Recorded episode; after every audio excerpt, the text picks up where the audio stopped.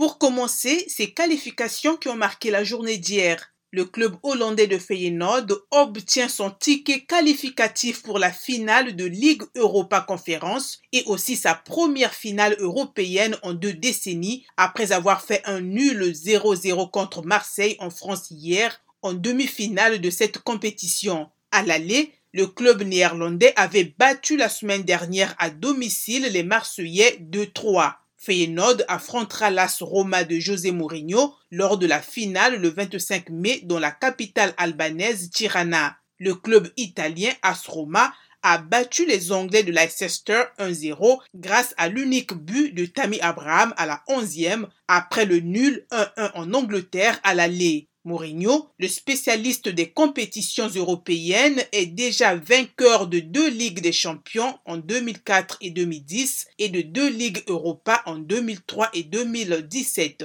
Autre qualification, celle de l'Eintracht Francfort qui a atteint sa première finale européenne depuis 42 ans après sa victoire 1-0 hier jeudi à domicile sur les Londoniens de West Ham en demi-finale de la Ligue Europa grâce à l'unique but de Raphaël Bor à la 26e. Les coéquipiers de Kevin Trapp, l'ancien gardien du Paris Saint-Germain, atteignent la finale invaincue après 12 matchs dans la compétition. Le club allemand va défier les Écossais de Glasgow Rangers, vainqueurs des Allemands de Leipzig. La finale de la Ligue Europa se jouera le 18 mai à Séville en Espagne. Pour leur ticket, les Allemands d'Intract ont dû éliminer en quart de finale le grand favori, le FC Barcelone, en allant s'imposer 3-2 au Camp Terminons par la Fédération chilienne de football qui a saisi la FIFA afin de contester la validité de la nationalité équatorienne du joueur Biron Castillo aligné contre le Chili en qualification pour le Mondial 2022.